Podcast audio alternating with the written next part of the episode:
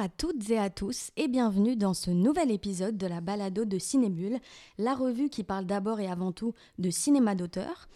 Mon nom est Ambre Sachet, je serai votre animatrice et vous accompagnerai dans cet épisode du mois d'octobre en remplacement deuxième cette fois de Zoé qui est à quelques jours du FNC. Alors bien sûr, si je vous dis octobre, vous pensez à quoi? Vous pensez à l'automne, aux feuilles colorées, au latte à la citrouille épicée à profusion, mais octobre est surtout le mois d'Halloween. Et quoi de mieux que le cinéma pour puiser, pour puiser les meilleures idées de costumes? Nous prenons donc un peu d'avance sur cette fête pour venir titiller vos angoisses et vos peurs de cinéphiles, amateurs ou avertis, en vous proposant un épisode 100% Halloween où les monstres, les créatures et le cinéma d'horreur seront sous les feux des projecteurs, l'occasion de redonner un peu d'amour à ce genre souvent maltraité. J'ai donc rassemblé autour de moi un gratin d'accro aux palpitations, à l'écran, des collaborateurs qui aiment faire rimer cinéma d'auteur avec cinéma d'horreur. J'ai nommé Catherine Lemieux-Lefebvre. Bonjour Catherine. Bonjour. Jean-Philippe Gravel. Bonjour Jean-Philippe. Bonjour Ambre. Et Frédéric Bouchard. Salut. Allô Ambre. Alors, comme aucun d'entre nous ne peut s'empêcher de donner son avis lorsqu'il est question de films d'horreur, nous avons décidé que chaque sujet serait l'occasion d'un débat et d'une discussion. Nous serons donc quatre voix sur chaque sujet. Euh, et quoi de mieux qu'un homme au visage de clown pour lancer un épisode 100% Halloween? Alors Joker de Todd Phillips en salle depuis le 4 octobre sera notre sujet VIP et d'ouverture. Nous reviendrons ensuite sur l'importance pour le genre de la saga Alien et des quatre premiers films qui sont le cœur de la saga, mis à l'honneur ce mois-ci par le Festival du Nouveau Cinéma. Le cinéma d'horreur est-il encore considéré comme un sous-genre? C'est la grosse question que nous nous poserons en dernière partie de cet épisode du mois d'octobre. Voilà donc ce qui vous attend pour cette heure de cinéma 100% Halloween et film d'horreur. Je vous souhaite donc la bienvenue dans cet épisode du mois d'octobre de la balado de Cinébule. Bonne écoute et surtout bon frisson.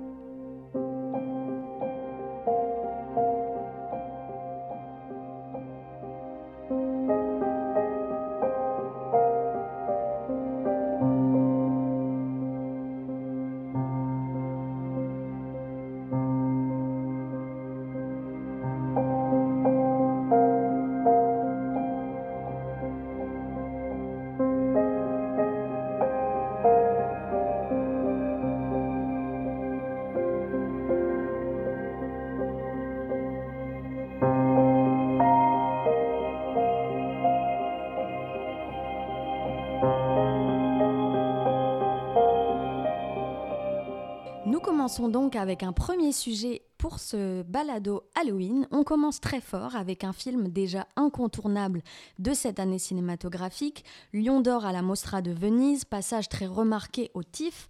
Impossible de passer à côté de ce film précédé par sa réputation, qu'on prédit déjà dans la course aux Oscars, Joker de Todd Phillips, en salle depuis le 4 octobre au Québec, où Joaquin Phoenix incarne le fameux personnage le Joker, l'ennemi juré de Batman, issu de l'univers de DC Comics, quatre fois porté à l'écran par le passé.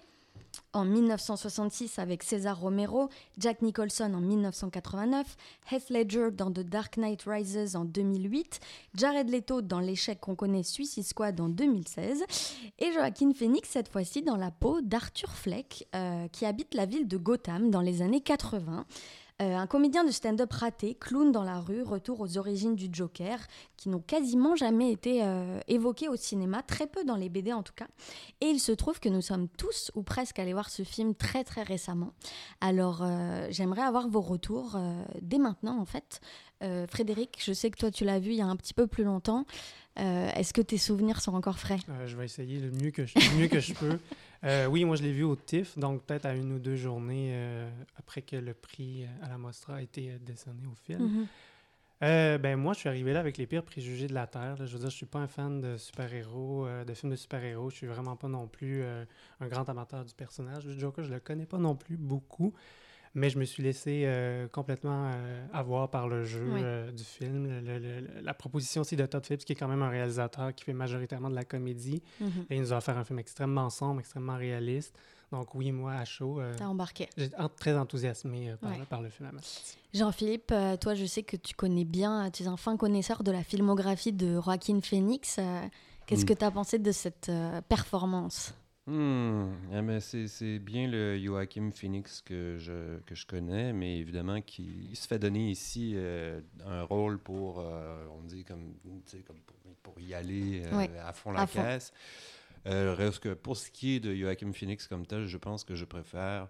Je pense que ce serait, ce serait dommage qu'à partir d'un film comme Joker, euh, on ne lui donne plus que des rôles comme ceux-là, plutôt que des rôles comme ceux qu'il a eu avec euh, Paul Thomas Anderson Mhm. ou avec Lynn Ramsey euh, dans You Were Never, Never Really, Really There. Here. Parce que Mhm. c'est quand même dans ce fond-là qu'il va chercher, mais euh, évidemment en poussant le bouchon en- encore plus parce que, bon, il est là pour ça Mhm. en fait. Alors, voilà, là-dessus, bien sûr, dans, dans, dans l'œuvre de Joachim Phoenix, un bon film, mais pas un grand. Ok. Et toi, Catherine? Eh bien, moi, je suis partie un peu comme Frédéric en me disant, en n'ayant aucune attente, en fait. Mhm. Et pas que je déteste les films de super-héros, mais contrairement à Frédéric, j'avoue que j'affectionne un peu le personnage du Joker. Mhm. Euh, son petit côté, euh, comment dire, un peu euh, cinglé, mais Ouais. aussi qui défie l'autorité et les grands bourgeois riches euh, vient m'interpeller. Mhm. Et euh, j'ai été heureuse, en fait, de, de, de tout cet aspect-là, en fait, dans le film du Joker, où on en vient pratiquement à, à questionner est-ce que Batman et Bruce Wayne Exact. sont les bons? Il y a, il y a une grosse déconstruction de la folie ici, justement. On retourne vraiment aux origines. Presque le côté Bruce Wayne et Batman est très euh, marginal, on va Mhm. dire. Euh, ça, c'est c'est quand même super intéressant. Euh, et, et Joaquin Phoenix, il a fait quand même plusieurs rôles euh, où il déconstruisait euh, la violence. Mhm. On l'a vu dans A Beautiful Day, dans You Were Never Really There. C'est euh, c'est quand même assez intéressant, ça, cette construction de la violence. Vous en avez pensé quoi euh, dans, dans l'univers, en tout cas, parce que c'est sûr qu'ils vont ailleurs que dans DC Comics ici. Mhm. Oui, oui. Ben moi, sur la question de Joaquin Phoenix, je, l'ai- je l'ai plus un peu comme pour euh, rebondir sur ce que Jean-Philippe a dit, c'est plus sur le au point de vue de, de- de la, de la carrière de, Joaquin Phoenix que j'ai regardé le, le, le rôle, en fait, le jeu. Puis je, je trouvais, en effet, oui, on a des rôles plus, plus sobres, plus en retenue. Mais euh, depuis, je pense que c'est I'm Still Here, là, où il a fait son espèce de faux euh, documentaire, où il allait, il nous faisait croire qu'il bon, quittait la carrière, tout ça. Il y a quand même eu plusieurs rôles assez forts. puis Je trouvais que ça, ça donnait une espèce de point culminant à- de spectaculaire par rapport à ce qu'il à ce qu'il joue euh, dans, dans sa carrière de, de- de jeu. Il y a ça de A, et je sais pas si ça enchaîne tout à fait avec ce que tu dis, mais peut-être avec la question que toi tu poses, c'est que c'est pas un film de super-héros. Non, Ouais, tout, à, tout à fait, tout à fait. oui. Euh, c'est comme un une espèce de récit parallèle ou qui fait comme un pas de côté par rapport à Ouais. l'univers de Marvel. Quand on se représente Joker, et c'est- peut-être que ça a un petit peu. Ça m'a pris un petit peu de temps pendant que je regardais le film en me disant est-ce que ça va être la jeunesse du Joker Ouais. qui est dans le, euh, le Batman de Burton, par exemple Mhm, euh, Là, ils vont complètement ailleurs parce Alors, que la dimension sociale est énorme. C'est vraiment aussi qu'est-ce qui le pousse à faire ça, ouais. à devenir quelqu'un qui tue. Parce qu'on sait, il y a beaucoup d'événements dans le film où il est poussé à bout, entre guillemets, par la société, viré de son emploi, etc. Il est. Ouais. Et ici, en plus, c'est quelqu'un qui. Premièrement, en effet, il commence vraiment dans les bas-fonds de la société. Mhm. Donc, on, on lui invente comme ça des origines extrêmement euh, défavorisées socialement. Donc, ça, c'est une nouveauté. Deuxièmement, ben, on ne le voit pas, on ne le voit pas commencer à bâtir un empire dans ce film. Exact. Euh, alors Mhm. que les attentes euh, qui sont les attentes que les autres films vus précédemment euh, peuvent euh, créer, c'est de voir euh, les débuts d'un grand euh, d'un grand crime boss, tu sais, en mhm. fait, tu Ouais, sais, ouais. d'un chef de mafia. Mais non, c'est pas ça. C'est pas tu sais. ça. C'est un, un espèce de facteur d'anarchie sociale, Ouais. en fait. Parce, que- parce qu'il y a un peu, c'est ça, il y a un peu de ça à la fin du film, là, Mhm. la- l'espèce de scène où il est sur, euh, au-dessus d'une voiture, Ouais. puis là, la foule est autour de lui. C'est exactement ça que ça incarne. C'est, c'est le début de ce qu'on connaît aujourd'hui. Exact. Puis j'ai trouvé, parce que la question de la violence qui a été amenée par Ambre, j'ai trouvé que ce film-là était extrêmement, ben, certes, je vais dire corporel, je sais pas si c'est le bon mot, tout- mais entre oui, autres oui, par oui, la oui. performance de. Joaquin Phoenix, mais aussi, même juste, il est sent, on le sent comme physiquement, je sais pas Exact. comment dire, cette, cette violence, elle est, elle est crue, elle est directe. elle est brutale, elle n'est pas mise en scène de façon comme magnifiée, il n'y a pas de ralenti, c'est direct. La Ouais. mort. Mais il y a même une scène où on le voit euh, sur ses chaussures, complètement Mhm. voûté, et puis on a l'impression que c'est un animal presque qui, qui, qui, qui est prêt à attaquer. On ne sait pas trop exactement comment. Euh, mais ce qui est intéressant aussi, c'est le. Est-ce que Joker, c'est un film d'horreur? Parce qu'il y a du sang, c'est un tueur. euh, Il y a quelques éléments qui pourraient nous dire que oui. Après, c'est extrêmement psychologique. Est-ce que vous, vous l'avez vu sous cet angle-là?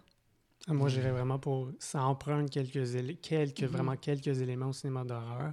Mais tu le verrais pas ah non, comme pas tel. du tout. Puis, euh, je veux dire, moi, dans le cinéma d'horreur, c'est ça arrive très peu où on va aussi faire des portraits de vilains ou de méchants. Mhm. Alors que là, c'est ça qu'on fait. Je dis pas que ça fait en sorte que c'est pas, c'est pas ça qui fait en sorte que c'est un cinéma d'horreur, mais c'est un, c'est un des éléments qui fait en sorte que ça n'en est pas selon moi. Mhm. Puis la question, bon, la reprise des codes, des traits Exact. très, ben, pas nécessairement faible, mais peu présente.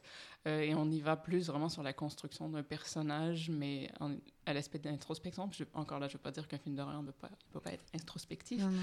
mais euh, la, le- la façon d'amener le personnage, pour moi non plus, c'est pas forcément un film d'horreur. Mhm.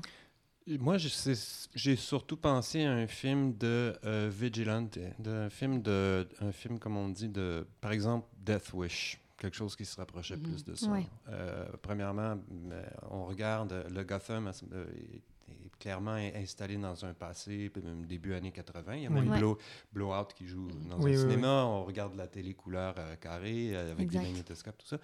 Euh, et euh, c'est le côté le système est pourri, on n'obtient pas justice, les gens qui sont complètement, ben, enfin, sans défense deviennent Et Ouais. comment est-ce que Joker euh, prend sa vie en main? En prenant un gun et en se faisant justice? Et ça commence à aller mieux pour lui à ce moment-là. Donc, à, à mon Même avis... dans sa gestuelle par rapport au costume, par exemple, il y a une longue scène où il marche dans le métro euh, vers la fin, où on sait qu'il va sur un plateau de télé. Puis là, Joaquin Phoenix aborde une, une démarche différente. Il a plus d'assurance, Mhm.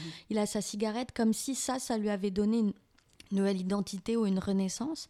Mais euh, moi, je l'ai vu un peu comme un film d'horreur dans le côté euh, comique. Parce que le rire, en fait, il Oui, oui, faut qu'on rappelle que Oui. dans le film Arthur Fleck, il a une condition, c'est-à-dire qu'il a des, il déclenche en fait des fous rires, puis c'est pas de sa faute. Donc finalement, on en arrive à penser qu'on sait pas quand il rigole, on sait pas ce qui est drôle ouais, ou pas. ouais. Et je trouvais ça assez intéressant comme outil. Ouais, ouais, ouais, ouais, je l'avais pas vu comme ça. Mais moi, pour la question de l'humour, euh, c'est peut-être moi qui a complètement passé à côté de ce que Todd Phillips a voulu raconter, mais c'est quand même le réalisateur qui a fait The Hangover. Donc, je Oui, c'est m'attendais. un réalisateur de je comédie. oui, je m'attendais à, à ce qu'on exploite plus ce côté-là du- de la comédie, parce que c'est quand même un personnage, oui, qui a un problème avec le rire, mais qui aussi, semble-t-il, un humour particulier, entre guillemets, il Exact, le qui dit lui-même. C'est ça, exactement. Puis il y, a, il y il des petites scènes comme, par exemple, quand le, Arthur il se retrouve avec ses deux collègues, puis là, on joue sur les attentes, est-ce qu'il va Mhm. les tuer ou non? Ouais. Puis Ça, ça crée une espèce de malaise, un rire comme un peu noir. Puis il n'y avait pas assez de moments comme ça, selon moi. Mhm. J'en aurais pris plus. C'est une de mes réserves par rapport Ouais. au film. Mhm. Puis considérant aussi le- tout le potentiel comique qui vient avec le personnage du Joker, Ouais. on pouvait s'attendre à avoir, sans enlever du drame ou quoi que ce soit, à amener un aspect comique, puis en fait qui, ven- qui venait renforcer le drame lorsqu'il revenait plus tard. Ouais. Mais euh, ce qui est assez intéressant avec cette scène comique, qui est très forte quand même, c'est qu'il y a eu des réactions très différentes. Moi, en tout cas, où je l'ai vu, Mhm. Dans la salle, certains se regardaient rire et d'autres étaient presque. euh, Il y avait comme un malaise. Est-ce qu'on rit? Est-ce qu'on rit pas? On s- Donc il y avait comme un miroir tendu quelque part. Je sais que j'ai. Je pense que j'ai. Je me suis esclaffé un petit peu deux fois dans le film, mais en fait, je ne l'ai pas écrit dans mes notes. Je- depuis tout à l'heure, je vous écoute parler. Je dis, mais quand est-ce que moi j'ai ri? Oui, me c'est ça. Puis il me semble en plus que c'était un moment où ce que personne riait parce qu'il y avait eu de la violence Mhm. là, récemment. Il y avait, comme un- il y a- il y avait un, é- un détail qui sautait qui me faisait faire Oh! Mais je suis désolé, je ne vais pas m'avancer là-dedans parce que je, je vais peut-être m'en rappeler tantôt. Mais ju- justement, moi, je voulais juste vous amener sur la polémique. Euh, Ah. Frédéric, Mhm. on en avait parlé hors onde. Ah oui. Alors, on va peut-être dire quelques mots là-dessus. J'ai vu un article dans la presse où, où une doctorante en sémiologie euh, à l'UCAM disait ça. Elle disait une personne rejetée par la société qui se venge par la violence comme Joker, ça peut être dangereux de faire ce genre de film avec la montée des discours incels. Donc, elle, elle parle des célibataires involontaires. Il y a une polémique aux États-Unis sur le caractère violent du film. Il y a même eu une lettre ouverte qui a été envoyée euh, par les familles des victimes d'une fusillade à Aurora, au Colorado, Mm. euh, à Warner pour dire que le film était une trop grande incitation. Et Warner a répondu euh, on ne dépeint pas un héros. Frédéric. Ouais. Ah oui, moi. Non, mais allons- allons-y. Non, J'ai mais moi, c'est- l'impression que tu as envie de non, mais que moi, je suis, pas- je suis vraiment pas convaincu que le film épouse tant que ça Oui. le point de vue du personnage de Arthur, euh, de Joker. Non, il justifie pas. Non, non, non. Puis je pense vraiment que c'est- je pense que c'est pour ça que les réactions sont aussi opposées. C'est que Mhm. on, selon probablement notre malaise ou non par rapport à Ouais. ce qui se déroule à l'écran, on adhère ou non au personnage, on adhère ou non à ce qu'il fait, et de là, notre position en découle. Je pense Ouais. que c'est beaucoup plus ça que Mhm. c'est un film qui incite à la violence. Je trouve que c'est un peu réducteur euh, Ouais, d'y aller ouais. avec ça. Je, je- ben, c'est un discours qui revient constamment à la question de la violence au cinéma, la Cinéma, violence à la ouais. télévision ou jeux vidéo, peu importe, mais je, je persiste à croire qu'il y a le, le jugement du, du spectateur qui est capable de faire la différence entre la réalité et une fiction et d'adhérer au monde de la fiction tout en comprenant qu'en sortant de, du film, ben, c'est autre chose. Ouais. Le Mhm. film, il, il, est- il essaye sur bien des plans d'être, euh, comme on dit en anglais, d'être euh, topical, d'être à la page, de Ouais. refléter euh, la société, L'actualité. Mhm. l'actualité. Je suis pas sûr, ben, en tout cas, qu'il qu'il- qu'il ait réussi à 100%, mais euh, en fait, euh, peut-être il y a deux éléments importants qu'il faut souligner. euh, C'est que la, pre- la première chose que, que Joker fait pour devenir Joker, n'est-ce pas, c'est de riposter contre une gang de yuppies qui l'agressent. Puis, Ouais. bon, comme ça donne qu'il a un fusil sur lui, il, il leur tire dessus. Bon, Euh, c'est un personnage qu'on a vu déjà se faire rabrouer par à peu près tout le monde pendant une bonne demi-heure, Mhm. 40 minutes euh, à ce moment-là, avant ce, ce point tournant. Euh, et il y a dans le scénario des couches qui se superposent, qui ajoutent comme des la quête de ses origines, et puis une- voir Bruce Wayne jeune et tout ça, parce que, bon, le Joker cherche son père, on ne Mhm. va pas aller dans les détails, mais enfin, il y a toutes sortes de choses comme ça qui tombent du côté de la mythologie Marvel, mais d'un autre côté, il y a le côté, disons, King of Comedy de, de Joker Oui. qui va faire un espèce Même Taxi de- Driver, un peu. Mhm. aussi, Mhm. oui, qui va faire un- finalement un coming out à la- en direct sur un plateau de télévision. Et qui va à ce moment-là donner un discours de peut-être cinq minutes sur effectivement euh, la- le désir de vengeance des Ouais. opprimés. Bon, alors c'est peut-être ça qui, euh, qui est très euh, malaisant dans le film. Et je, je comprends que ce soit malaisant parce que je pense qu'à ce moment-là, le film vocalise, exprime, je Exact. crois, un, Mhm. un malaise social réel. Oui, c'est là où ça rejoint ce que Frédéric disait, où c'est beaucoup plus intelligent que ce qu'on croit. Il y a quand même plusieurs couches euh, de lecture. Euh, il y aurait encore tant de choses à dire euh, sur ce film Joker de Todd Phillips. On va devoir arrêter là, mais merci à tous les trois de nous avoir parlé de ça. Et si vous avez envie d'aller le voir, on l'espère, si on vous a donné envie, c'est Joker de Todd Phillips qui est en salle au Québec depuis le 4 octobre. On se retrouve juste après pour parler horreur et science-fiction avec un véritable monument du cinéma.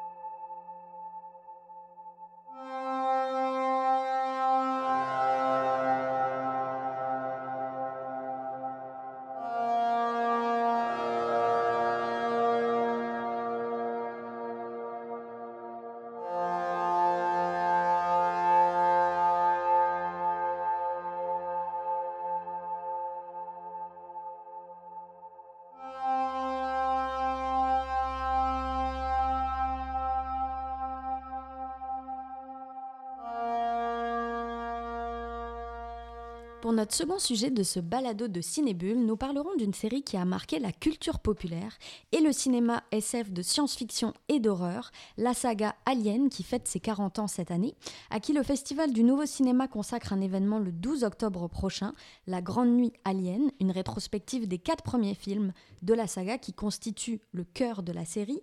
Alien, le huitième passage en 1979 de Ridley Scott, Alien le retour en 1986 de James Cameron, Alien 3 en 1992 de David Fincher et enfin Alien la résurrection en 97 de Jean-Pierre Jeunet, une saga américaine culte, je le disais, qui suit l'histoire du lieutenant Helen Ripley, joué par Sigourney Weaver, qui est confrontée à des créatures qu'on appelle les xénomorphes.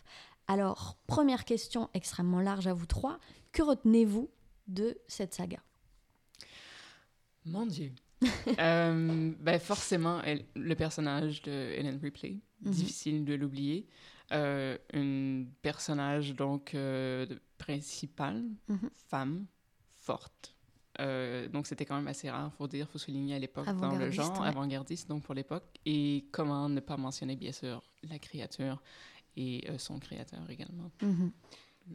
La science-fiction côté trucker. La science-fiction dans le premier, pour commencer, euh, à la Philippe K. Dick qu'on avait un peu vu dans 2001, où euh, tout ce qui se passe euh, à bord du vaisseau au départ, c'est euh, finalement des transporteurs de pétrole. Ouais. voilà, donc le côté un peu anti-corporatiste, le côté d'ancrer quelque chose de très quotidien, de très banal dans la situation initiale. Mhm.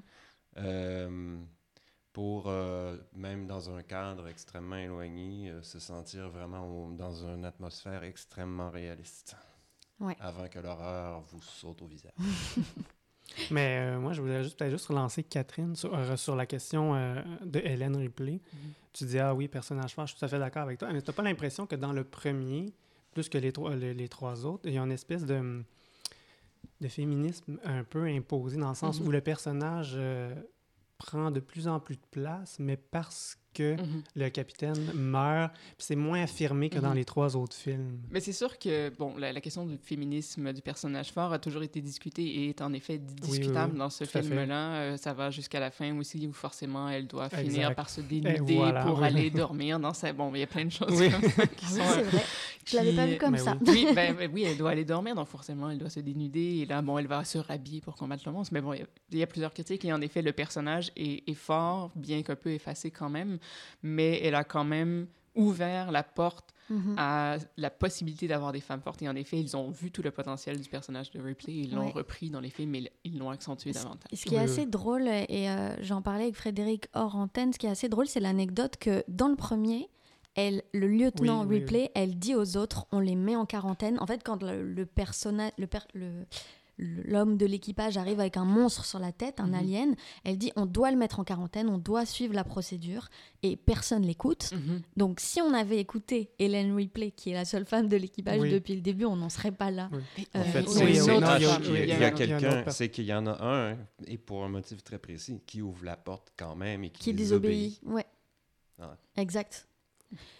Euh, Dans le deuxième aussi, il y a un autre personnage féminin, euh, le- son nom m'échappe, mais elle est, elle est- Ripley, dans les analyses, est toujours euh, euh, analysée en fonction de l'autre, qui est un peu Mhm. plus euh, caractère butch, alors que mhm. dans le deuxième, Ripley est Mais plus... attention, oui. parce que tu n'as pas encore dit la première chose qui, que, te- que tu retenais de Alien. Moi, je, Ah, j'aimerais mais- qu'on se Ah, mais moi, ça, ça- moi ça- c'est Hélène Ripley aussi, mais pour des raisons peut-être qui rejoignent un peu, euh, un peu ma collègue. C'est que, dans le fond, pour moi, Hélène Ripley, c'est vraiment une espèce de dichotomie constamment, une tension entre un masculin et un féminin. Mhm. Dans le deuxième, c'est la maternité, Mhm. c'est l'arme d'un- bras et de l'autre. Dans le deuxième, c'est une, sexualité plus affirmée, mais c'est aussi, on va se raser les cheveux Mhm. et Ouais. on, va, on, va se, on va se jeter dans une prison pour hommes pour, pour créer de la tension.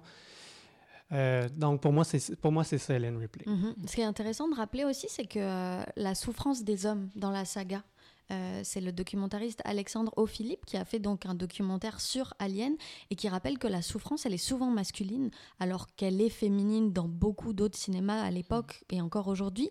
Et euh, par exemple, la scène dans Alien 1 dont on se Mhm. souvient tous, euh, Yes. où il est sur la table, euh, donc celui qui Il est... qui a- accouche. Il accouche, exactement. Il accouche et il y a un alien qui sort de lui, donc ça a même été a- euh, assimilé au- à la notion de viol. Euh, ça, c'est très intéressant de voir ça dans, dans une saga comme ça.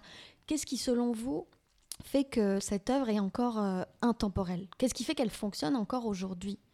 C'est une. euh, premièrement, parlons du premier. C'est un film qui est parfaitement structuré. C'est un film qui est euh, par exemple, comme L'Exorciste, où c'est à peu près trois actes d'une quarantaine de minutes Mhm. chacun, qui attend presque la moitié pour commencer à révéler ses punchs. Donc, Ouais.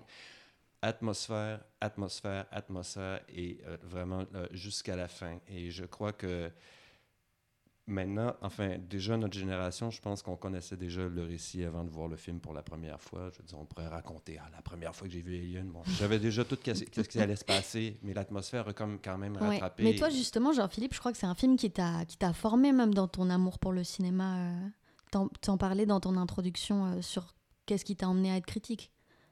Oui, bien, c'est que c'est- un peu de la psychanalyse à deux balles, mais c'est que mes, mes parents discutaient beaucoup des films qu'ils voyaient. Ils allaient voir les, ce, ce- ce genre de films, ils allaient voir l'Orange Mécanique, ils allaient voir Mhm. les films qui, qui, qui brassaient la cage euh, Ouais. beaucoup, euh, Délivrance et tout ça. Donc, et ça, c'était tout un, un bank de, de, de films qui semblait impressionner énormément les grandes personnes. Et je m'interrogeais beaucoup là-dessus et je voulais savoir. Donc, je connaissais un peu les histoires, mais je, je voulais, voyons, qu'est-ce que c'est? Et effectivement, qu'est-ce que c'est le cinéma? C'est bon, euh, à la fois de la terreur et la séduction, des choses comme ça.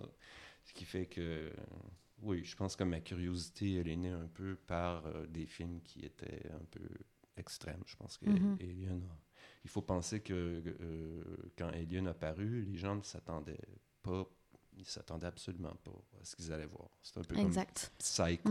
Tu sais. Mais est-ce que selon vous, ça c'est lié à la figure du monstre aussi qui évolue euh, depuis le premier jusqu'au quatrième, Frédéric? Oh mon Dieu, je vais, je vais laisser Catherine. Moi, la figure du monstre, c'est pas ma Enfin, spécialité. en tout cas, la figure mais- du monstre ou Oui. ce qui, ou ce qui, euh, ce qui fait qu'aujourd'hui, ça reste encore quelque chose qui nous parle. Absolument. Ben, la figure du monstre, en fait, c'est ben, de façon générale, dans le cinéma, le monstre devient l'incarnation d'autre chose.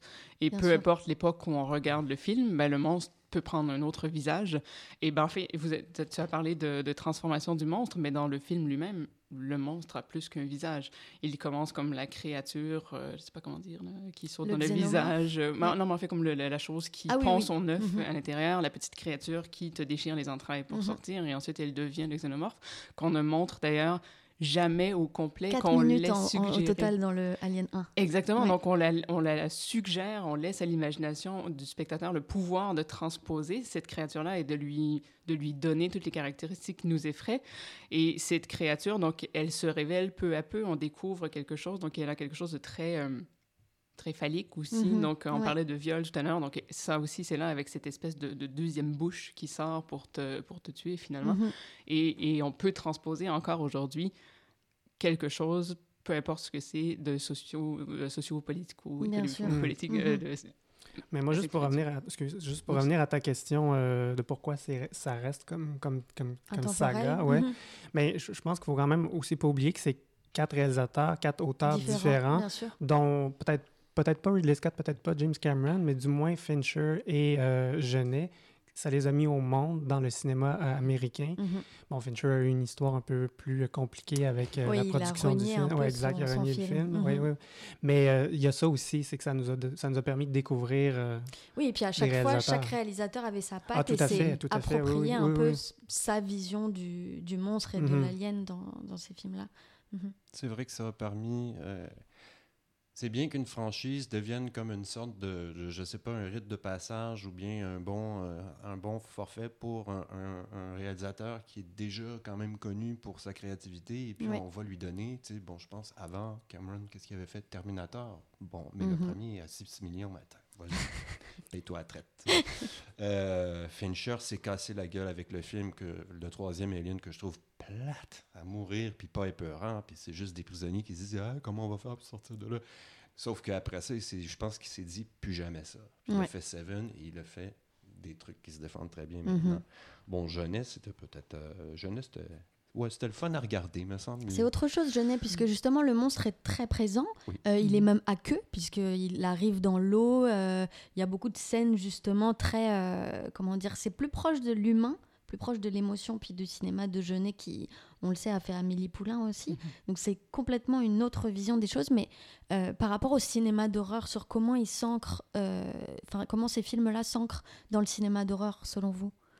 Bien la- c'est un film de monstre Mhm. c'est même à la fin du premier quand on le voit c'est décevant parce que là c'est un c'est comme euh, Exact. un, un bonhomme dans un, un de, de- un rubber oui, suit oui, mais quel costume Il faut quand même souligner la qualité Bien sûr. de, de la, du, voyons, j'ai le mot en anglais, du props, mais de la, de la créature et Mhm. du Oui. non-CGI qui vient Oui, oui, oui. donner toute une réalité, un ancrage à cette créature. Chose qui n'est plus là dans le troisième euh, de En effet. Fincher. Et là, on le voit euh, Mhm. Que c'est des effets spéciaux euh, pas Mhm. très maîtrisés. Oui. Mais ça joue beaucoup sur quand même l'horreur de suggestion. Là, je Ah, reviens oui, celui de, Oui. de Ridley Scott. C'est euh, quand même la peur dans le noir, c'est l'intrus. Mhm. C'est l'intrus dans la maison. euh, c'est- Puis c'est- l'intrus à l'intérieur de nous, c'est-à-dire Mhm. que Oui. une fois qu'on l'a, c'est nous l'ennemi. Et puis il y a, il y a aussi toute l'histoire politique du système, puisque euh, il faut rappeler justement que dans Alien 1, ils partent.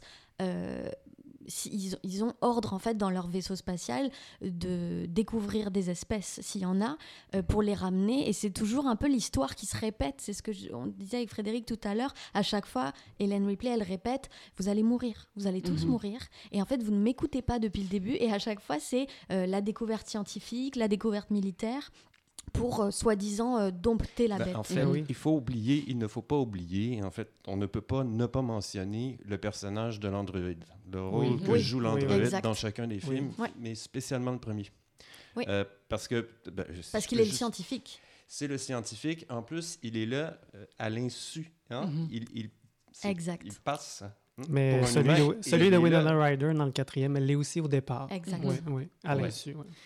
Alors, euh, dans le premier, Ripley et son équipage s'aperçoivent que, en fait, ils ne sont pas là pour découvrir d'autres espèces. Non, je m'excuse, ils ramènent du mazout. oui oui, oui mais bien ils sûr doivent répondre Exact. à des appels de détresse. Tout à fait. C'est ça. Qui sait qu'il faut ramener des espèces étrangères? C'est seulement le Mhm. scientifique H, euh, qui est joué par Ian Holm, euh, excellent, et euh, l'ordinateur central. C'est tout. Mhm. Alors, et à tout prix, à Ouais. tout prix. Hein? Et alors, déjà, on a l'idée qu'on cherche, on contrôle. cherche, oui, Mhm. la, la, la, la corpo cherche le super prédateur. hein. Mhm. Elle cherche l'arme parfaite. hein.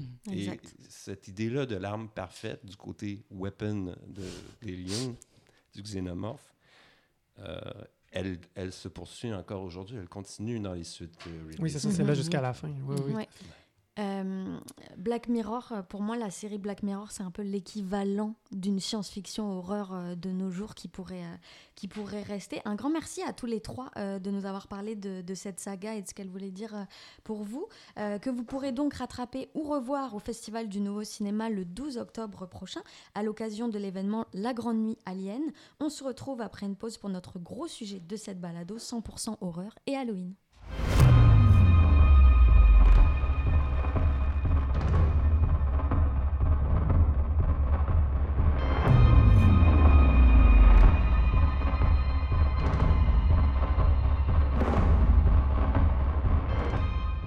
La question qu'on se pose pour ce troisième et dernier sujet brûlant, le cinéma d'horreur est-il encore un sous-genre?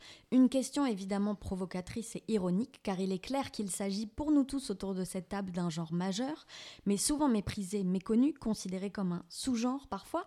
Victime de clichés, il en véhicule aussi bien sûr. Ils sont si peu à avoir gravi les échelons jusqu'aux Oscars. En 100 ans d'existence, six films seulement nominés comme meilleur film, L'Exorciste, Les Dents de la Mer, Le Silence des Agneaux, Le Sixième Sens, Black Swan et Get Out récemment, dont on parlera sûrement tout à l'heure.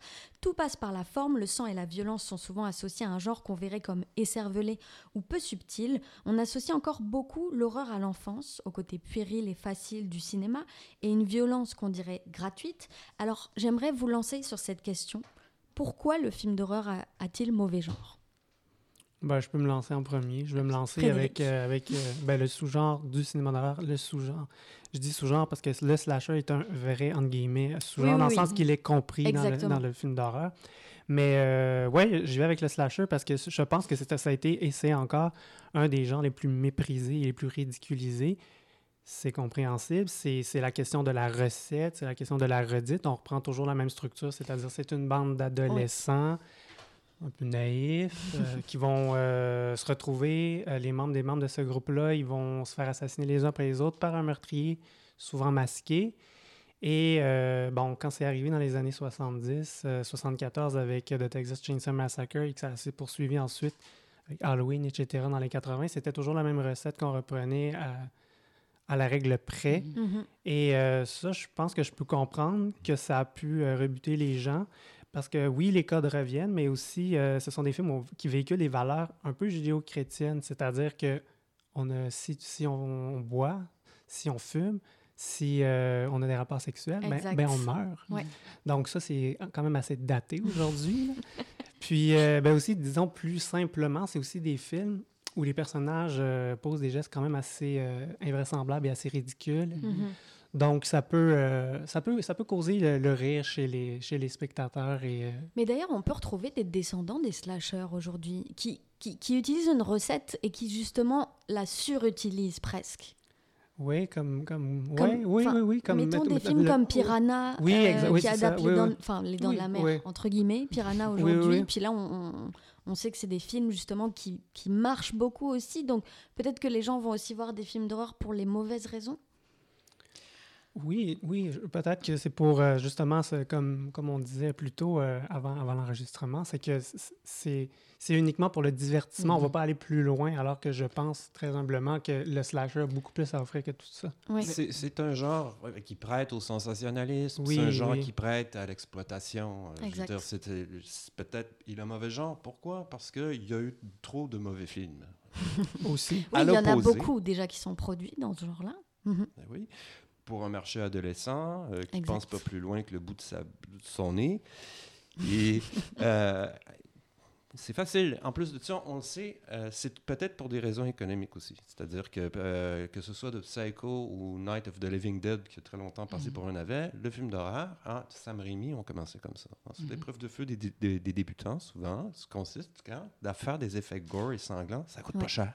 Hein? Des ados qui se font massacrer dans une cabane, ça coûte pas cher Exact. Puis Donc on peut en faire beaucoup. ça rapporte. Voilà. Bon, mais euh, dans ses origines modestes et foraines, comme tout le cinéma lui-même, hein, qui a commencé quand même euh, euh, modestement comme ça, ben, il, il y a aussi des grands auteurs qui se frottent à ce, style-là. Mhm. On le récupère. C'est la matière de, de la des contes de fées noires. Ouais. Je veux dire, c'est une imagine, euh, un- un imaginaire aussi très primitif qui joue sur la peur de la mort, euh, la vie après la mort, les assassins, l'invasion de domicile, tout ce, qui, Mhm. tout ce qui fait les cauchemars, l'imaginaire cauchemardesque. tu sais, On veut voir ça quand même.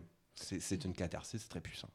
Mais parce que tu viens de parler de, de, de cinéma d'auteur avec, euh, par exemple, on pense à Romeo Argento. Est-ce que tu as l'impression qu'ils ont été reconnus au moment où les films sont sortis ou ça a pris, le, ça a pris du temps, ça a pris l'histoire pour qu'on s'intéresse à eux? Pense que ça a Ben, pris du temps. Ouais. Clairement, Oui, pour Romero, ils, ont- ils ont dû. En fait, il a dû attendre. Même, même Romero âgé euh, courait après le financement sans jamais l'obtenir. Donc, il a. Ça a été une a- reconnaissance tardive. reconnaissance, mais je dirais du public. Je sais même pas si les producteurs se sont mis à reconnaître euh, ce que faisait Romero. Puis bon, Mhm. euh, on pourra discuter le fait que ces derniers films de zombies n'avaient pas le- la, la verve qu'ils avaient à l'époque. Mais malgré tout, en tant que figure père du zombie moderne euh, qui a amené dans son film d'horreur un sous-texte puissant, toujours rattaché à l'époque à laquelle il se frottait, si on peut dire. Mhm. Euh, donc avec la question des luttes raciales, euh, des, par exemple Night of the Living Dead, la, la question de la surconsommation avec Day of the Dead, ou la question de, ou aussi même juste la question de savoir est-ce que est-ce que le vrai ennemi c'est les zombies, Ouais. Euh, donc toutes ces questions là, Donc le Je- zombie a un, un fort symbolisme aussi. Particulièrement dans les créatures, je crois que c'est ben, c'est- pas pour rien non plus qu'elle est encore là maintenant et qu'elle est ben, qu'elle est surutilisée oui, la aussi recette maintenant. du zombie, vraiment. Mais euh, c'est que cette créature devient la, la figure parfaite pour pouvoir se poser des questions sur notre société et Mhm. sur euh, ce qu'on est en tant qu'être humain et qu'est-ce qui fait de nous un être humain. Mhm. Et euh, ça me rappelle euh, une parole de Jean-Patrick Manchette qui écrivait des polars et qui disait finalement le polar, c'est le genre littéraire le plus euh, politique qui Oui. existe actuellement. Et j'ai tenté de dire un peu la même chose du Mhm. cinéma d'horreur aujourd'hui et dans, même depuis les années 60, 70, tout ça. Euh, il passe un peu sa contrebande euh, à travers la liberté qu'il va s'accorder justement dans la violence et tout ça, de faire passer comme des métaphores en contrebande et tout ça. Et puis, euh, peut-être pas, Mhm. pas si en contrebande que ça, mais c'est ce qui ressort, je pense. avec Mais même, euh, même si on pense à... Ben, là, ici, encore une fois, on a un, un croisé entre euh, science-fiction et horreur, un peu comme on l'avait avec Alien. Mais si on pense à Invasion of the Body Snatchers, euh, le premier de Don Siegel, euh, on est à fond dans le politique, on est à fond Ouais. dans la question de la chasse aux sorcières, de la question du communisme, de qui se cache dans le corps de qui, qui est qui. Mhm. Euh, et c'est je crois, quand même assez assumé, assez clair comme message. Donc l'aspect politique, en effet, je crois qu'il est déjà assez fort et Comme s'il était là depuis le début, en fait, dans ce genre. très rapidement. Bon, je ne sais pas si on peut dire que Dracula, c'est une figure politique, mais il y a quand même quelque chose aussi dans la figure du monstre, dans le rapport à l'être humain, euh, qui naît de ces monstres-là dès, dès les premiers monstres de la MJ.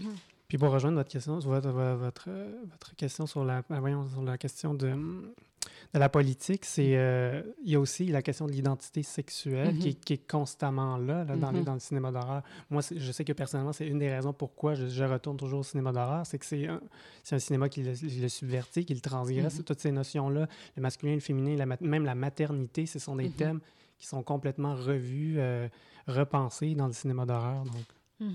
Oui, t'as- t'as- tu, as, tu as étudié le sujet aussi euh, quand on a fait euh, un mémoire ou une thèse, je crois. Ah oui, sur, le- sur les personnages féminins, mais dans le slasher, mais beaucoup plus aujourd'hui, dans le cinéma euh, d'horreur aujourd'hui, parce que, justement, pour revenir encore une fois au slasher, ben, c'est que ça prend quand même... C'est ce qui fait, je pense, aujourd'hui que le, le- le- le slasher se fait encore, Mhm. et, mais se fait avec peut-être, disons, un, un petit clin d'œil, un petit, un petit pince sans rire, c'est-à-dire qu'on on a appris à se moquer, à transgresser les règles. Scream le fait en 96, euh, Cabin in the Woods en 2011, You're Next en 2011. Récemment, il y a Happy Death Day ou Happy to Day, en tout cas, bref, Happy Death Day. Euh, mais oui, on s'amuse. On, on s'amuse avec le spectateur plutôt Mhm. qu'on laisse le spectateur s'amuser. Ouais. Jean-Philippe, euh, Hitchcock aussi, c'est quelqu'un qui a beaucoup transgressé dès ses débuts. euh, et c'est quand même le maître du film d'horreur ou du film en tout cas de suspense et d'angoisse. Il a, oui, bien sûr, c'est ça. En fait, s'il y a des gens qui disent les films d'horreur, je peux pas regarder ça, à quoi ils pensent? Ils pensent que c'est juste dans les films d'horreur qu'on a peur, alors qu'il y a le suspense, alors qu'il y a le documentaire éco-anxieux ou autre, alors qu'il y a toutes sortes de choses. Je veux dire, l'horreur, euh, elle est partout. Euh, c'est clair qu'à mon. Je pense qu'il y a quelque chose, en tout cas, qui fait date, dans peut-être dans comme la montée de la violence, l'acceptation un peu plus mainstream de la violence euh, Mhm. et l'in- la- la- la- sa force d'impact aussi, c'est avec Psycho de Hitchcock. Là, il passe. Là, je parle pas de Herschel Gordon Lewis avec son marché de niche. là. je parle de quelque chose de film très grand public où le personnage principal se fait trucider dans sa douche. Ouais. Euh, au premier tiers, au premier acte. Je pense aussi à The Birds, hein, qui, euh, Mhm. qui, qui, qui est vraiment un film d'horreur au sens où c'est, c'est comme un virus qui transmet, Exact. une, qui, con- qui, qui crée une contagion auprès du public. Là, La phobie des oiseaux, quand Oui, même. oui, les gens, ça, le ils- ils monstre en ont originel, c'est les oiseaux. Mhm. Mhm. Euh, et et c'est une force complètement irrationnelle qui frappe justement les gens qui ont des désirs illégitimes. Alors, le côté du film adolescent, il est déjà un petit peu Mhm. là, c'est-à-dire c'est une force de répression aussi. Mais revenons à Psycho et à la scène peut-être où Tippi Hedren se fait attaquer par les oiseaux dans The Birds.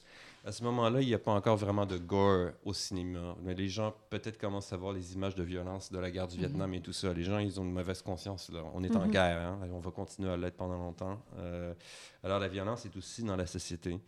Et, et à ce moment-là, euh, euh, alors Hitchcock, il a cette idée probablement, à mon avis, inconsciente, qui procède probablement aussi de son rapport avec les actrices, hein, euh, qui consiste à, bien sûr, on ne peut pas montrer euh, la pénétration du couteau euh, ou quoi, on ne peut pas voir de la chair euh, mutilée.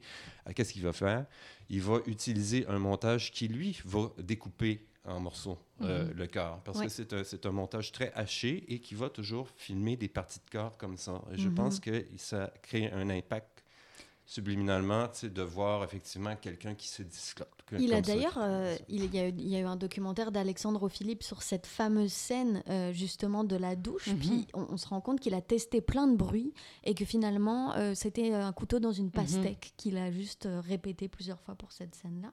Mm. Euh, Il y a une citation que je trouve assez intéressante d'Alfred Hitchcock qui résume pas mal euh, une pensée sur le cinéma, d'horreur en tout cas. La grande différence entre le suspense et le choc ou la surprise, c'est que pour avoir du suspense, vous donnez au spectateur un certain nombre d'informations et pour le reste, vous laissez faire leur propre imagination. Mhm. Alors j'aimerais vous lancer là-dessus sur l'imagination dans le cinéma d'horreur. Aujourd'hui, les jumpscares, euh, le jumpscare, donc c'est une, comment dire, une méthode qui consiste à amener un événement qui va faire sursauter tout à coup, euh, un moment inattendu, donc qui va faire sursauter le spectateur. Euh, c'est quelque chose qui est qui est aussi beaucoup, beaucoup, beaucoup utilisé dans, dans le cinéma d'horreur aujourd'hui et qui du coup fait l'effet inverse. Mhm. On n'a plus vraiment peur. On attend le jump scare. Mhm. Euh, ben, c'est sûr qu'il n'y a pas que de mauvais jump scares. Euh, et les premiers jumpscares fonctionnaient très bien aussi. Euh, et il y a des jumpscares sonores, mais il y en a aussi donc visuels ou les deux. Mais euh, oui, en effet, il y a une overdose de, de jumpscares récemment et ça devient pratiquement Ah, un on ben, un cliché en soi, mais Mhm. que ça devient comme surutilisé et on sait ce qui s'en vient. On est comme, bon, voilà, on va mettre un gros son et je vais sursauter. Forcément, c'est une réponse physique, mais en effet, ça vient... euh, les attentes du spectateur sont brisées de cette façon. Mhm. Mais on- ne fait pas un film, euh, on ne construit pas un film autour d'un jump scare. Un jump scare, c'est un, c'est un outil qu'on se donne peut-être pour réveiller. Allez, là. Euh, mais ça reste quand même un moment très court. Oui. Il, reste qu'un un, un film d'horreur, comme n'importe quel film, c'est une Mhm. question de progression. C'est une sûr. question de composition. Euh, je note, par exemple, au passage, si euh, on peut en parler plus tard, Midsommar de Ari Aster Oui. et Mother récemment de, de- d'Aren Aronofsky. Je dis Oui. récemment, c'est dans les deux dernières années. Euh, Midsommar, c'était cet été. Ce sont deux films qui, à mon avis, qui sont euh, excellents sur le plan de l'escalade Poser l'ambiance. Oui, Ouais. et d'aller comme plus loin, mais lentement, lentement, lentement. Et puis là, vraiment, on a quelque chose comme, je sais pas, un opéra presque. Mhm. Et ça, à mon avis, c'est voilà, c'est comme ça. ouais. Ouais. Qui- que c'est bon. Voilà. Frédéric? Ah ben oui, moi, je, je- ben, du moins, euh, de ce que j'ai vu récemment, les, récemment les films, c'est qu'on l'utilise de moins en moins. Et je suis d'accord avec Jean-Philippe. Maintenant, on trouve des d'autres, les metteurs en scène trouvent d'autres moyens pour construire la terreur, l'horreur. Parce Mhm. que le jumpscare fonctionne encore, mais je pense avec parcimonie. On va se retrouver, euh, on va faire une courte pause musicale et puis on va se retrouver juste après pour poursuivre sur ce sujet du cinéma d'horreur est-il encore un sous-genre?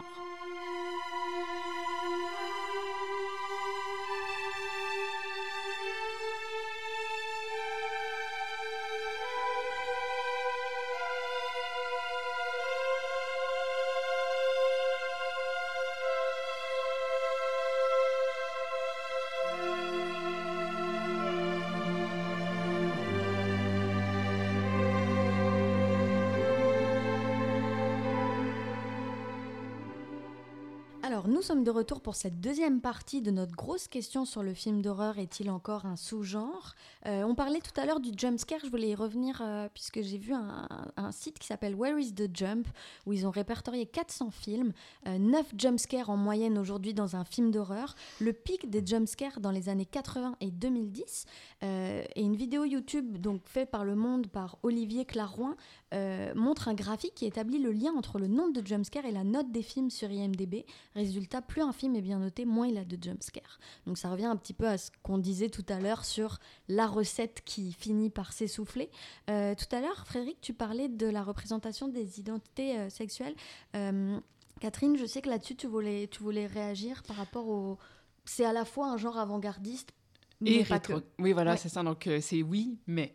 Ouais. Euh, donc, en effet, le, le genre de l'horreur a amené des propos avant-gardistes à oser des choses euh, par le biais du genre. Mais il ne faut pas oublier qu'il y a un mais et qu'il peut être aussi rétrograde, Mhm. euh, particulièrement pour la représentation genrée, la représentation identitaire, euh, en fait, d'identité sexuelle. Mais donc, toute la question queer a longtemps été, euh, ben, dès Hitchcock, en fait, euh, ces, ces vilains étaient souvent euh, ambigus au niveau de leur identité sexuelle. Mais on a dans les années 80, entre autres, une série de films, je n'en ai- nommerai que deux pour l'instant, mais il y a par exemple Sleep, Sleepaway Camp Mhm. et Terror Train, où on a clairement notre vilain est la personne queer, et il n'y a aucune autre explication que cette personne est queer. Donc c'est un peu le, le côté pervers, les dérives du cinéma d'horreur dans les clichés reproduits par, par les autres genres finalement. Et peut-être de, de, de souligner à cette époque-là, peut-être que la question trans n'était pas aussi euh, Avancée. comprise, Mhm. euh, mais justement que la perversion se transposait par la transidentité. Oui, Jean-Philippe Est-ce que peut-être je peux vous poser une question? Euh, où est-ce que vous placez euh, Silence of the Lambs là-dedans? Je me souviens que quand Le silence des agneaux, qui est un film que euh, j'adore et que je Mhm. regarde, euh, que je revois toujours avec un délice Ouais. pour son intelligence, pour euh, le fait de... enfin, je reviens à ma question. où est-ce que vous placez ce, fi- ce- ce film-là là-dedans? In or out? Mais la littérature disait souvent que le monstre, c'est-à-dire le tueur, qu'il soit dans Halloween, qu'il soit dans Silence of the Lambs, était justement perçu de par sa sexualité trouble Mhm. comme une figure queer, donc nécessairement négative, une sexualité refoulée et tout ça. Donc, Il entre aussi. il oui. entre aussi. Donc, ouais.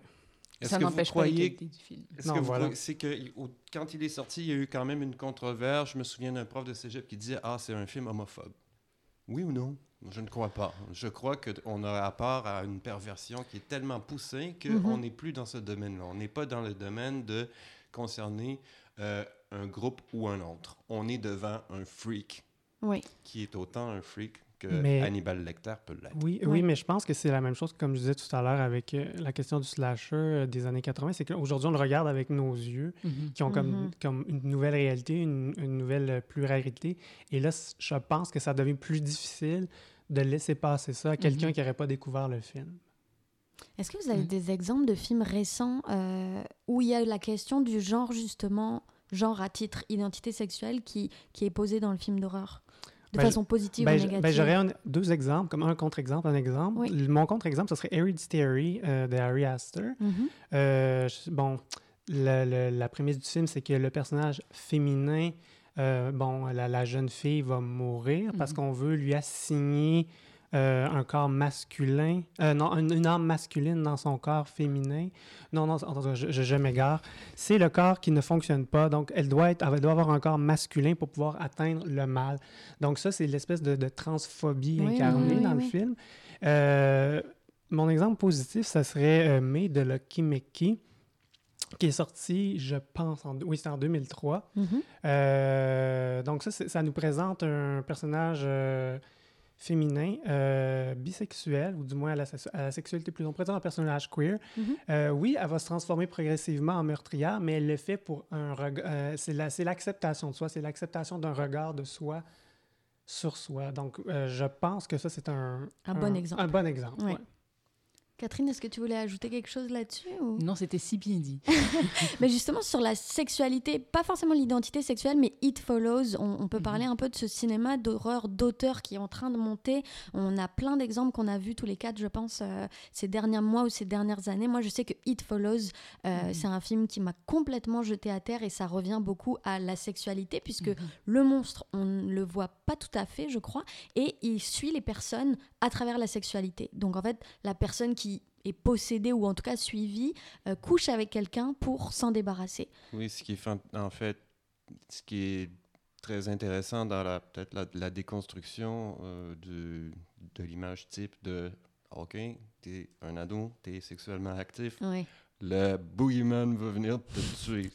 C'est Le côté là- puritain aussi euh, aux États-Unis. Oui, Mhm. et là on a un virus et pour en réchapper, on doit le transmettre. Alors là, on est tous obligés de passer par là. Ouais, exact. Voilà, parce que c'est le dernier maillon de la chaîne en fait. C'est celui qui n'aura pas réussi. À se transmettre un petit peu, quoi, à mêler ses fluides avec quelqu'un qui va en pâtir, qui va en mourir. Et ça, Mhm. tiens, tiens, quelle bonne idée. J'aimerais euh, vous lancer sur Midsommar parce que Jean-Philippe t'en a parlé tout à l'heure et ce qui est super intéressant dans Midsommar, c'est que tous les films d'horreur ont toujours été leur relation au le noir. On est dans le noir. Ici, Midsommar, c'est ensoleillé. Donc on arrive à poser l'angoisse et l'ambiance dans un endroit où les scènes, il n'y a quasiment, je, crois, aucune scène nocturne. Mais en fait, je me suis trouvé à voir le film trois fois cet été parce que euh, la deuxième fois pour faire la critique et la troisième fois parce que j'ai appris que pendant une semaine ou deux au AMC, Harry Aster faisait paraître une version qui était une trentaine de minutes plus longue, un petit peu Mhm. moins, 25-27 minutes plus long. Alors j'y suis retourné.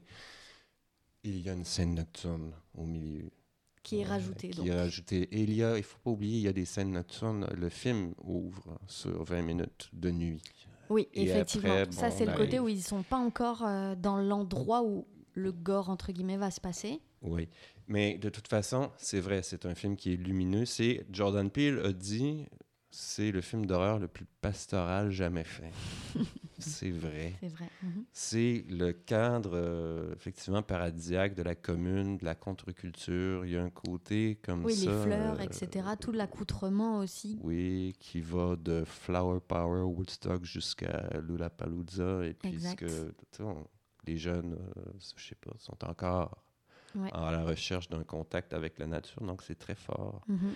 Euh, Mais on en revient à ce qu'on disait aussi tout à l'heure, c'est-à-dire que les metteurs en scène d'aujourd'hui doivent trouver Mhm. D'autres façons, d'où ouais. d'où pour renouveler créer l'horreur dans des scènes euh, Mhm. ensoleillées. Là, je veux dire, ça- Ouais. ça, fait partie aussi de... de... Mais Shining aussi, Oui. c'est qu'on on retourne les tropes un peu à l'envers. Mais ça, c'est le décor. Euh, Shining, il n'y a pas beaucoup de nuit, en fait, dans Shining. Il n'y a pas Non. beaucoup de coins noirs non plus. Et on je- pose une ambiance aussi. C'est beaucoup Oui. plus psychologique. Ce que je veux dire, c'est que euh, le ressort de base dans euh, bon Midsommar, c'est d'arriver dans une culture inconnue, c'est d'être d'être dans, dans une situation, dans des situations sociales dont on ne comprend pas les codes. Mhm. Et on croit qu'on est là en observateur alors qu'on est là pour servir à un dessin qu'on ignore. Alors. Deuxièmement, le rapport euh, de couple entre l'héroïne et, et son copain donne des moments de comédie et de justesse d'observation sur les relations qui tiennent pas bien ensemble, Ouais. mais qui continuent à s'accrocher pour les mauvaises raisons et tout ça, qui donne au film une espèce de richesse euh, Mhm. euh, psychologique très bien observée. C'est un film qui est comme très sérieux, qui soulève plein de sujets. Mais tu, vi- tu viens de me lancer une piste sur le couple. Je sais pas, est-ce que est-ce que c'est une figure qu'on voit pas souvent au- au- dans le cinéma d'horreur? Le couple, c'est souvent un homme, une femme, mais le couple, je pense à, à Us de Oui, Jordan exact, Peele. C'est- un- La ben, une famille, Exact, oui, oui, oui. Mais Jordan Peele, on le met dans la, dans la, la situation aussi du cinéma d'horreur, auteur qui, qui vraiment très très bon en ce moment, euh, social et politique. Donc Oui. il a fait euh, Get Out, Us. Euh, ça, c'est des films qui ont vraiment été euh, reconnus. Et en même temps, Get Out, c'est un film, il a été euh, vraiment bien accueilli, mais il a tout de suite été sorti de la case euh, film d'horreur, comme Oui. si c'était une, euh, une insulte dont Mhm. on en parlait tout à l'heure. Mais c'est sûr que euh, je- on se demandait est-ce que le film d'horreur est encore un sous-genre, puis on s'est dit autour de la table forcément ce ne serait pas le cas, mais mais les tempes films d'horreur C'est négatif. fait encore mal Ouais. pour le milieu culturel, pour le milieu des prix. Mhm. Euh, et il faut absolument dire comme ah mais c'est un drame avec un peu d'horreur Oui, pour que ce soit acceptable. thriller, Mais. Donc on peut pas assumer le fait de, film- de faire un film de genre, de faire un film d'horreur qui puisse porter quelque chose et qui puisse être assumé comme tel. Mhm. Euh, et en effet, je crois que le saut fait mal et donc il fallait enlever de Get Out. Comme Oui. c'était un succès, comme c'était fort, comme il y avait plein de messages qui découlaient de ce film-là, il était très porteur. Sur il le fallait racisme, sur le racisme, Mhm. sur la question des classes sociales, euh, des classes sociales, pardon, des classes euh, inter- euh, voyons, raciales. Oui. Euh, mais il fallait effacer le saut de l'horreur pour le classer autrement. Oui, c'est ça, c'est ça. C'est- C'est c'est un peu l'hypocrisie face à l'étiquette du genre, en fait, puisque finalement, euh, comme disait Jean-Philippe tout à l'heure, l'horreur est partout, mais dès qu'on regarde un film d'horreur, on, on va censurer, puis on va se dire que c'est... Tu, tu parlais Mais- de Us, Frédéric, Oui, et puis tout paradoxalement, d'autres d'autres créateurs qu'on voit, je pense à Robert Eggers qui a fait The Witch, qui va faire euh, Mhm. The Lighthouse Oui. qui sort euh, le 25 octobre. C'est la même idée, c'est que, comme tu dis, c'est- un peu hypocrite parce qu'on va saluer ces talents-là parce qu'ils s'approprient un peu Voilà. des éléments du cinéma d'horreur pour en faire quelque chose de plus auteur. Mais bien évidemment, ce n'est pas un film d'horreur. euh, Voilà, oui, oui, oui, oui, oui, comme oui, la peste. Oui, oui. Euh, on en a parlé, Les Affamés de Robin Aubert. Il y a aussi un, un- on donne, redonne doucement les lettres de noblesse au genre quand même, puisque il y a une certaine reconnaissance, pas entière, mais euh, généralisée de ces films. Euh, Robin Aubert, justement, euh, il a été reconnu avec Les Affamés au, au Gala Québec Cinéma. Tout ça, c'est pareil, c'est un film de genre qui est- peut être extrêmement drôle à certains moments, Mhm. euh, qui passe à travers tous les genres. Donc peut-être que la recette, c'est aussi de de pas se cantonner uniquement au film d'horreur, mais de, de traverser parmi les Mhm. autres genres. C'est que l'horreur, il est contient des tropes forts qui permettent de, de- peut-être de, de faire des allégories sociales Mhm. et psychologiques Ouais. assez efficaces. C'est quand même un, bag, un bagage, on le voit, je pense, euh, euh, avec ce que Jordan Peele fait, euh, avec ce que Egger fait, It Follows et tout ça, qu'on a quand même un, un fond, un, un fond peut-être de, de, de tropes, de métaphores ou même de clichés, mais qu'on peut réutiliser, qu'on peut jouer à sa façon. Mhm. C'est comme, un- mettons, un, un air de jazz. Il n'y a pas un mu- deux musiciens qui vont le jouer de la même manière. Ouais. Et le genre évolue. Euh, et en ce moment, ben, je crois que on, on vit une époque anxiogène qui est propice Mhm. à euh, un essor, une espèce de boost de, du quotient intellectuel du genre du film d'horreur. Mhm. Ça en devient que c'est peut-être les autres genres qui sont un peu euh, pâles en comparaison Oui. de ce que lui peut exprimer. Frédéric, tu voulais ajouter Ben, je voulais peut-être juste rebondir sur ce que Catherine avait dit, parce que je suis tout à fait d'accord sur la question de l'étiquette fait mal. Mhm. Mhm. Mais est-ce que tu penses que, hum, par exemple, euh, le fait que Parasite a gagné la Palme d'Or à Cannes, c'est pas un film d'horreur, mais c'est quand même un film de genre, guillemets, ça peut changer un peu la donne. La donne. Mhm. Ben, venant de Cannes, c'est moins surprenant parce qu'ils avaient quand même récompensé Pulp Fiction, par en exemple. Effet, en effet, oui, Donc, ouais. en effet, si, si l'effet Cannes, je ne sais pas si ça existe, mais on va l'appeler comme ça, si l'effet Cannes peut finir par montrer que non, le film d'horreur peut être un film, oui, certes un film de genre, mais un film qui a une valeur en soi et qui, cette valeur se définit en dehors de l'étiquette. Mais je pense que oui, ça peut donner forcément un bon coup de pouce à, Mhm. à enlever cet effet euh, dommageable. Revient un petit peu à ce qu'on disait tout à l'heure sur est-ce qu'on y va pour les bonnes raisons? Est-ce que les gens vont vraiment voir des films d'horreur pour confronter leurs peurs et leurs angoisses C'est quelque chose qui, qui est pas certain en fait, puisque comme on disait, on parlait des films d'horreur popcorn, où euh, voilà, Piranha, c'est le- l'exemple parfait de des filles en maillot de bain qui se Mhm. font euh, torturer, enfin tuer. Mhm. Euh, Mais on en revient aussi à. On parle, oui, de, de cette. C'est la position de qu'on se met dans- quand on, est, euh, on regarde un film d'horreur. Oui, dans la salle, c'est c'est encore une fois, c'est un paradoxe. C'est se mettre en situation de danger, c'est-à-dire avoir peur. Mais, on a quand même. C'est ça, à l'abri de la salle. C'est-à-dire, on est dans son siège, on est confortable. J'espère qu'on est là pour euh, avoir, pour vivre une catharsis.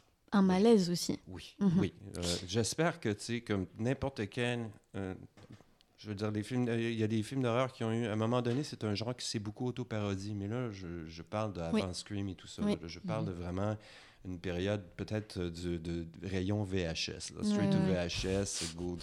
On va rire du, on, on va rire de ce qui nous a fait peur. Je Mhm. sais pas. tu sais, on va- Euh, le, genre, le genre a survécu à ça. euh, et je crois que euh, il, a, il, il puise ses ressorts dans que- ce qu'il y a de plus noble en art, c'est-à-dire de euh, se confronter à des expériences extrêmes, la vie, la mort, euh, la maladie. Qui rejoignent tout le monde, qui sont qui- oui, Mhm. qui rejoignent tout le monde. Ouais. c'est quand même mieux que de payer pour aller au cirque voir des vraies personnes se faire manger tout cru par des vrais lions, là. Oui. Mais, Euh, euh, excuse-moi, sur ton, oui. sur ton idée de catharsis, je suppose que ça inclut aussi vivre l'expérience. Parce qu'il y a des films où c'est très viscéral, puis on sort de là un Mhm. peu déstabilisé. euh, Bah, je pense à Grave, notamment euh, en France, de Julia Ducournau, et des Ouais. films comme ça sur le cannibal... Enfin, le cannibalisme, entre guillemets, où c'est c'est une fille qui est censée être végane, donc qui ne mange pas de viande, qui arrive dans une école euh, où, où on fait du bizutage, donc on lui fait passer des tests euh, pour être par acceptée dans l'école, et puis elle doit manger de la viande. Et puis là, euh, ça, c'est c'est des thèmes extrêmement euh, contemporains, en fait, à travers Mhm. un film comme ça, par exemple. Puis en Ah oui. France, on sait que le cinéma de genre est très difficile à faire financer, surtout. Mhm. Mais la France, quand même, elle en amène hein, des fois de l'horreur. euh, elle, elle prend ça au sérieux. Il y a gra- Grave dont tu parles aussi euh, dans ma peau de Marina Marina Devan. Devan. Martyr, Pascal Martyr Logier, aussi ouais. de Pascal Logier. Je- euh, à degrés divers, je pense qu'elles ont compris le côté euh, corporel, le côté Exact. presque Cronenbergien. Oui, tu sais. ouais. Revenge euh, est un peu comme ça aussi, justement, qui reprend le. le- J'ai oublié le nom de la cinéaste, mais Revenge, c'est un film français, justement, une cinéaste qui reprend le côté euh, rape and revenge du Mhm. sous-genre et qui retourne ça complètement contre les clichés. Euh, merci à tous les trois euh, de, de nous avoir parlé de ça. On pourrait continuer des heures, en fait. Euh, donc, pour finir sur une petite touche euh, euh, comique ou plus légère, disons, euh, j'aimerais vous demander, donc, comme on approche euh, à grands pas, euh, c'est quoi pour vous un ou deux personnages euh, pour une idée de costume, pour nos auditeurs qui nous écoutent? Une, une idée de costume originale ou pas d'ailleurs. Euh, Catherine? Oh, je commence, d'accord. Ben, en fait, moi, je vais y aller avec un de mes coups de cœur. Bon, je vais aller toujours avec mon cher Romero, Oui. mais j'irai avec le zombie Bob, donc le zombie un peu humain Mhm. euh, qui, a été tellement conditionné à être soldat et qui s'émerveille tout de même devant Beethoven.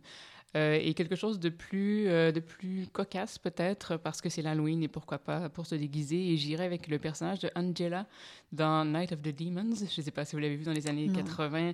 euh, donc la jeune adolescente qui fait le party d'Halloween dans la maison et qui devient possédée par les démons euh, dans son côté un peu gothique. Et donc euh, quoi de mieux qu'une femme en robe gothique avec un visage de démon? Bien sûr. Frédéric? Euh, ben moi, j'irai avec. Je attiré un peu d'un côté vers le, le méchant. Fait que je suis allé avec Patrick Bateman dans American Psycho. Mhm. Euh, oui, je, je suis prêt à porter le veston, cravate, tout ça, avec la petite La figure totale. ensanglantée. Mais c'est un personnage que j'adore pour euh, son impertinence folle et ses Mhm. répliques euh, complètement outrancières. Puis d'un autre côté, si on fait fi de la loi du genre, j'irai avec Gail Weathers dans Scream 1, 2, 3 et 4. Le petit tailleur assorti, le micro, parce que c'est une reporter Mhm. féroce. Parfait. Ouais, j'irai avec ça. Jean-Philippe? Aïe, aïe, aïe. J'ai, Je n'ai pas pu m'empêcher. J'avais juste un mot, un nom dans ma tête. Maxime Bernier. C'est un personnage de film d'horreur. Qui est la réalité. Sinon, peut-être que je trouverais ça très drôle de voir euh, un petit bout de 10 ans se promener avec. Euh, déguisé en. soit en jeune Jack Nicholson dans Shining Mhm. ou encore en. euh, comment il s'appelle? Euh, Leatherface. Oui, ouais, ouais. Ouais. Mm. Le classique. Ben, en tout cas, euh, moi j'avais repensé à Midsommar, puis une scène à la fin où elle est très florale, presque épouvantail de fleurs. Euh, je pense que ça, ça pourrait faire fureur si on arrive à recréer l'ambiance du film, ce qui n'est pas gagné. Et sinon, euh, l'homme pâle dans le labyrinthe de Pan, qui Ah, est oui, plus fantastique oui, que film d'horreur. Mais avec les yeux sur les mains, ça peut faire fureur aussi. C'est déjà ce qui termine notre douzième épisode de la balado-diffusion de Cinébule, un épisode 100% Halloween en ce mois d'octobre. Je voudrais remercier chaleureusement mes trois collègues pour leur passion et leurs précieux arguments. Jean-Philippe Gravel, Frédéric Bouchard, Catherine Lemieux-Lefebvre. Merci d'avoir été avec nous aujourd'hui pour nous parler de cinéma d'horreur. En espérant que cet épisode vous aura donné le goût de frissonner sur grand écran à l'approche d'Halloween.